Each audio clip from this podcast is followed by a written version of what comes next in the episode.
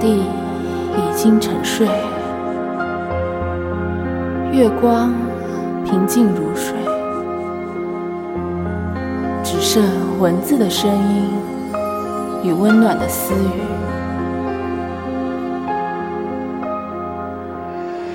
夜半时分，愿您好梦。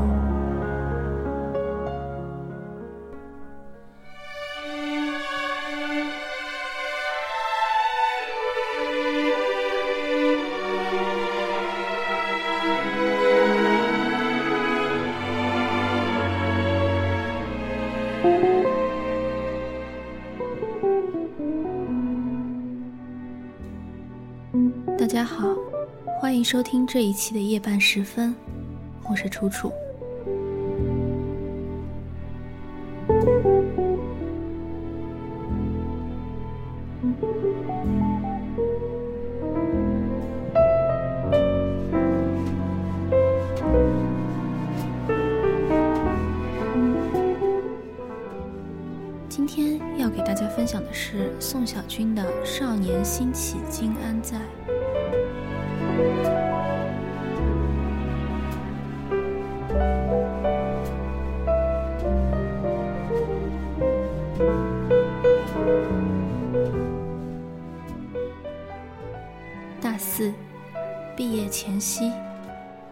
同学们坐在一起喝酒，大醉，谈论姑娘的胸脯和大腿，谈论未来都多美。每个人都满怀期待。张小杨谈论起自己的爱情理想，那就是和初恋女友曹新宇结婚，生一双儿女，把两个孩子放在卧室大床两侧的摇篮里，晚上用行动给他们讲述我从哪里来。张小杨和曹新宇的结合，像是儿子找到了妈。恨不得把每一秒都掰开揉碎的腻在一起。张小杨立下豪言壮语，一辈子只谈一次恋爱，不管遇到什么艰难险阻，都一定要把初恋娶回家。柴米油盐，老之将至。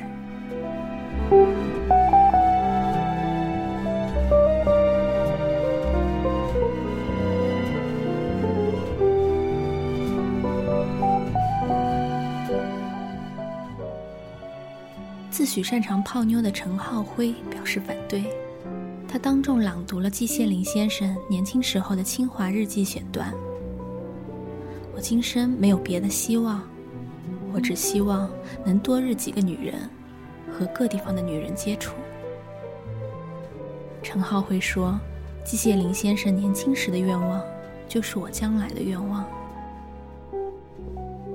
老三嘲笑张小杨和陈浩辉。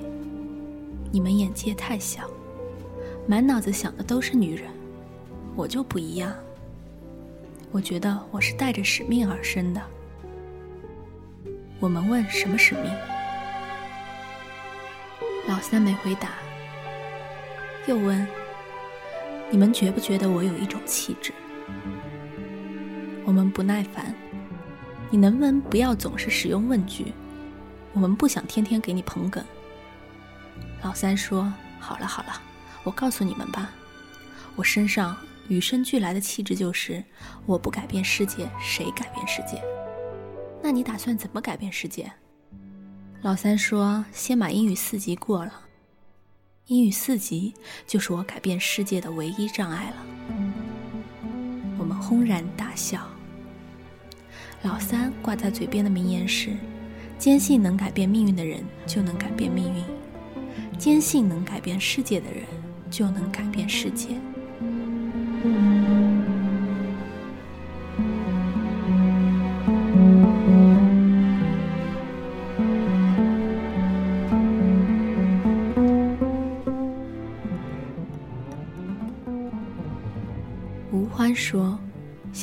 世界，最简单也是最困难的方法就是写作。”古龙说过。我靠一支笔得到了一切，连不该有的我都有了，那就是寂寞。吴欢表示：“我现在就觉得很寂寞。”吴欢饱读诗书，文笔一流，高中时得过新概念一等奖。之所以没有被保送北大，只是因为数学实在太差了，考了二十九分。吴欢一直觉得自己是被埋没的天才，在写作这件事上没服过谁。将来自己一定能写出惊天地泣鬼神的作品来。他给自己取了个玩笑似的笔名“一诺十倍”。吴欢说，翻译过来就是“我许下诺言，将来一定要拿诺贝尔文学奖，而且我打算主攻魔幻现实主义，用文字唤醒沉睡的人类。”我们哈哈大笑，少年心气。对这个世界充满了荒诞的想法，并且坚信这些梦想都会实现。就像小时候有人想发明时光机，只是为了涂改试卷成绩；有人想当科学怪人，只是为了用射线把自己变小。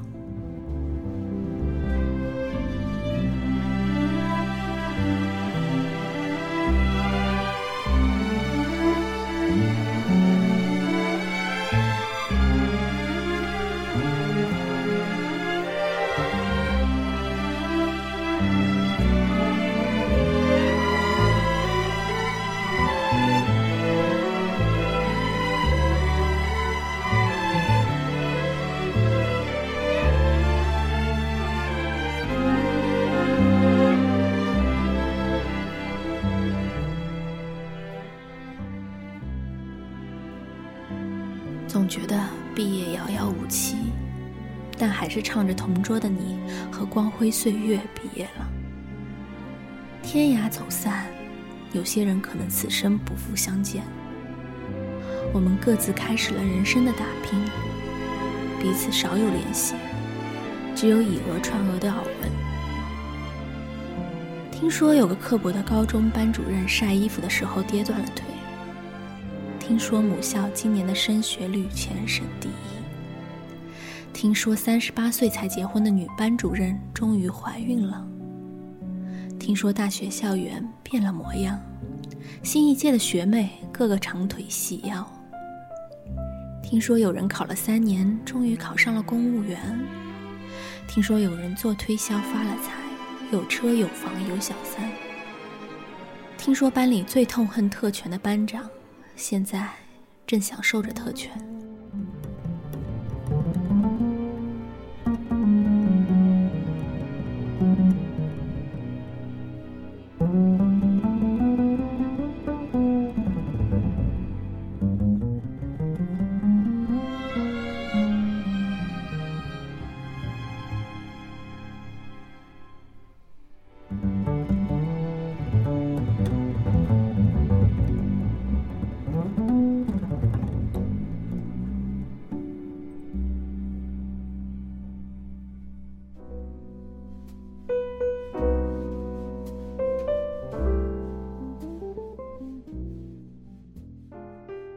多年以后，同学聚会，有人早早赶来，有人姗姗来迟。我们再次谈论姑娘的胸脯和大腿。长着好看的胸脯和大腿的姑娘已经不复当年了。当我们再次谈论起年少时的梦想，有人沉默，有人微笑，有人低头喝酒。曹新宇结婚了，新郎不是初恋男友张小阳，而是一个当地土豪的儿子。据说两个人毕业的第二年就分手了，具体原因不得而知，他们不说，我们也没问。我们怂恿张小阳和曹新宇喝交杯酒，他们一点没有胆怯，各自一饮而尽。曹新宇说：“很少有女人能嫁给自己当年深爱的男人。既然不能，那就找一个爱自己的，在爱情里妥协也不是什么坏事，一样能平淡而幸福。”张小瑶没说话。曹新宇说：“我打算今年怀孕，丈夫希望我能生一个儿子和一个女儿。”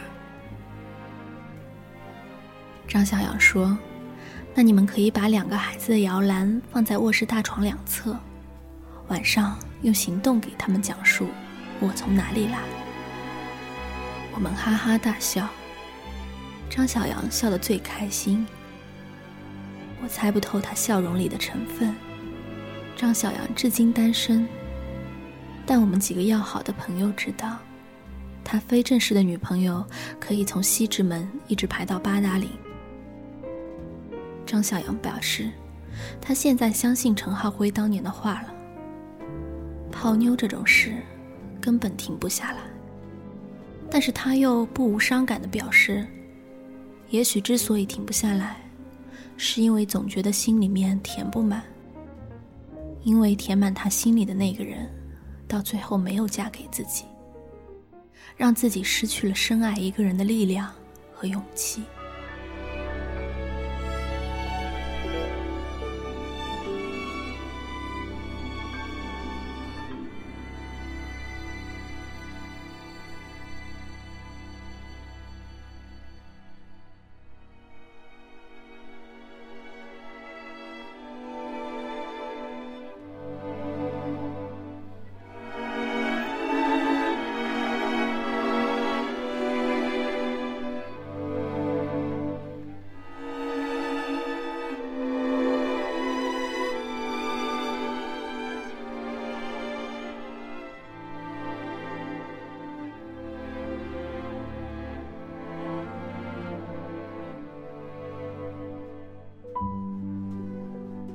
浩辉举了举手上的婚戒，满面春风。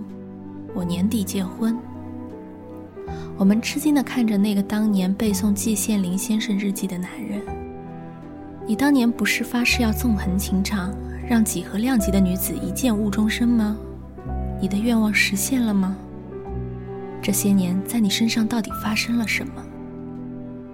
是什么力量改变了你这样的禽兽？爱情。陈浩辉深情地说，然后善装逼的他背诵了一首诗：“出其东门，有女如云，虽则如云，匪我思存。”大家问，你能不能别总是掉书袋？到底什么意思？陈浩辉说，意思就是在爱情里，少就是多。少就是好，唯一就是幸福，相爱就是力量。大家鼓掌。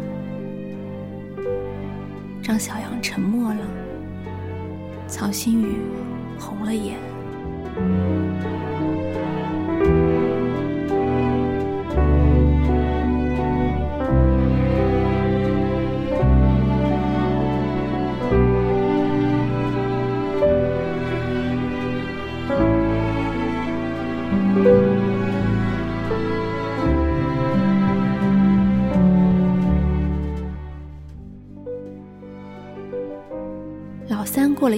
自己，但是没有改变世界。老三说：“只有傻子才想着改变世界。人嘛，总得务实一点。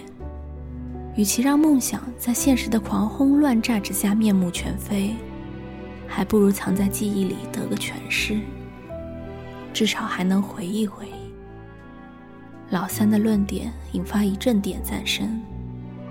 老三毕业后去大城市打拼了几年，没什么成就，吃了不少苦，却始终没有找到改变世界的机会。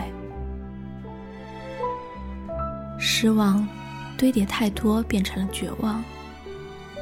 看着在老家的同学一个个有车有房，老三觉得，也许自己选错了路，于是索性回到老家。在父母的安排下进了国企，事情不多，但生活安逸。很快买了车，结了婚，人已发福，很快就要过上左手老婆奶大无边，右手儿子尿了一床的惬意生活。老三已经不在乎到底是谁在改变世界。他说：“也许世界根本就不需要改变吧，不然你改变一下，我改变一下，世界岂不是乱了套？”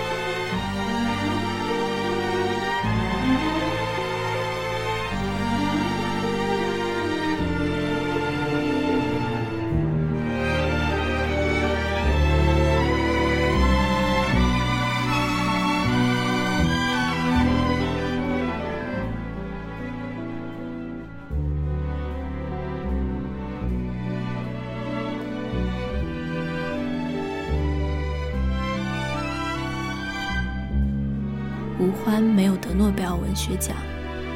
毕业后，他也回到家乡，在小镇上的一家报社做起了通讯记者，名字出现在了通讯员的位置，每天写一些家长里短的新闻养家糊口。他自己说，写作是他自己这么多年来的梦想，却也是好不了的伤口。谁要是在他面前提梦想、提一诺十倍这个笔名，他就会立刻翻脸。一年前，我们有个同学做出版，找到吴欢约稿。吴欢信心重燃，也信誓旦旦的准备开写。结果同学等了他足足三个月，他却还是因为琐事太多，忙乱不堪。又加上总觉得自己写的不好，结果一个字也没有交出来，错失机会。吴欢说：“我认命，人得学会向现实低头的能力。也许我注定得不了诺贝尔，这支笔带给我的，现在只剩下寂寞了。”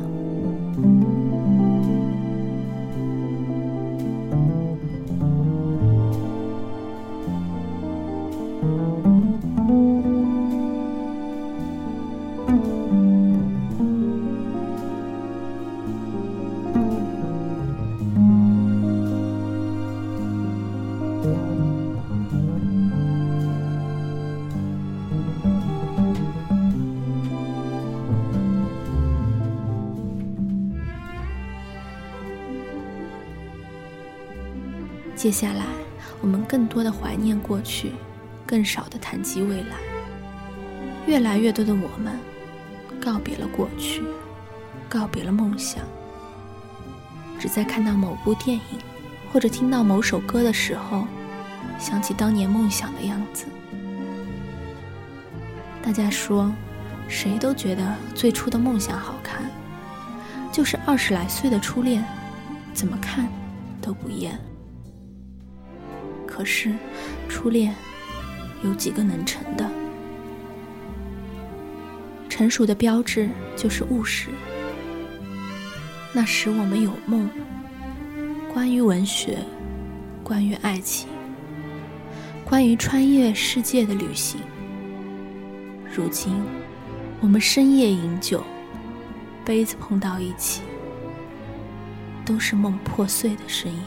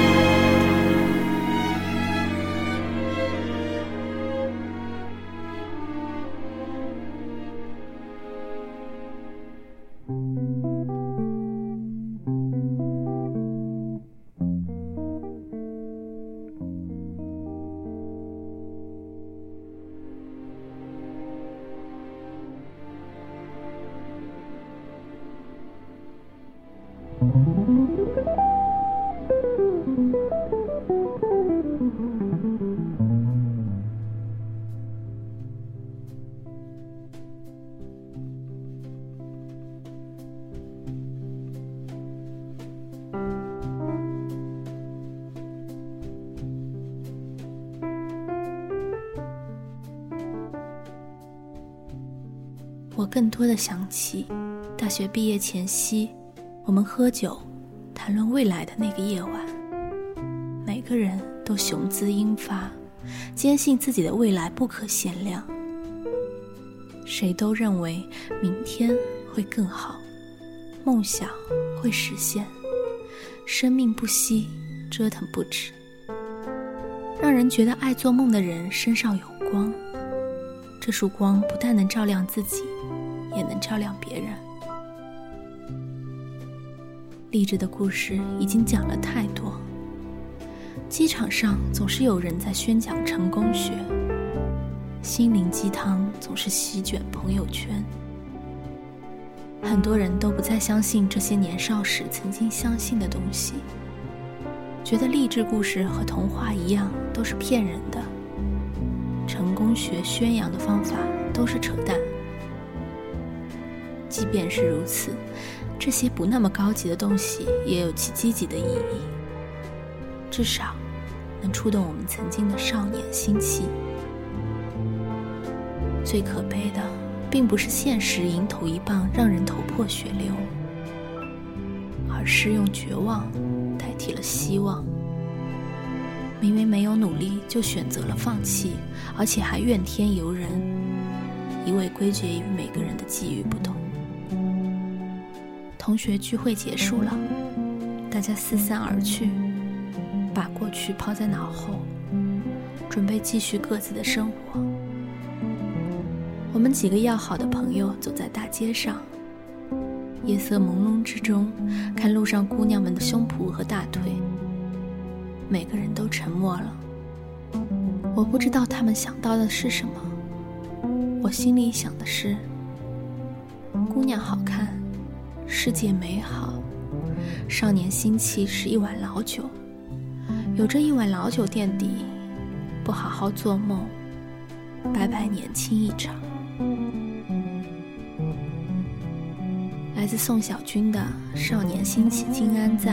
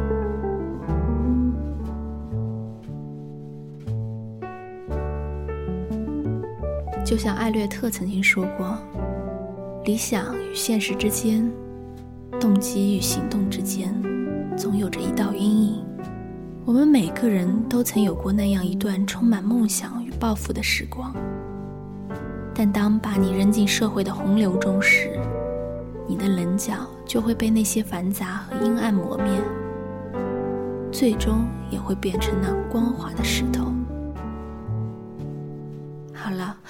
这期夜半时分就要和大家说再见了。如果你有什么情感问题和烦恼，及对节目的意见和建议，可以私信梅意思 Radio 官方微博或狐狸的微博“三副白龟人间不幸”，我们都会收到。希望大家继续关注我们 Maze Radio 和胡说的其他栏目。你可以在新浪音乐人、爱听 FM、荔枝 FM、网易云音乐和苹果的 Podcast 中搜索 Maze Radio，和在微博音乐人、荔枝 FM 搜索“三伏白龟人间不幸”，并订阅我们的节目。同时，在新浪微博关注 Maze Radio，可以参与我们常规节目的话题互动。也可以加入 Maze Radio 官方 Q 群，二零七五五二五幺七和我们互动，我们在这里等你。